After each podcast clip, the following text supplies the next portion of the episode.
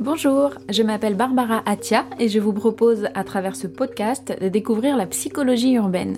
Il s'agit d'une réflexion que je porte sur la nécessité de remettre l'individu au centre de la conception du tissu urbain. L'idée est que chacun devienne un acteur impliqué et non le spectateur passif de la ville et de son évolution. J'ai passé dix années à travailler en tant que psychologue du travail au sein d'organisations et d'entreprises en mutation et voulu comprendre comment tisser un lien entre l'épanouissement des habitants et la spécificité de leur lieu de vie.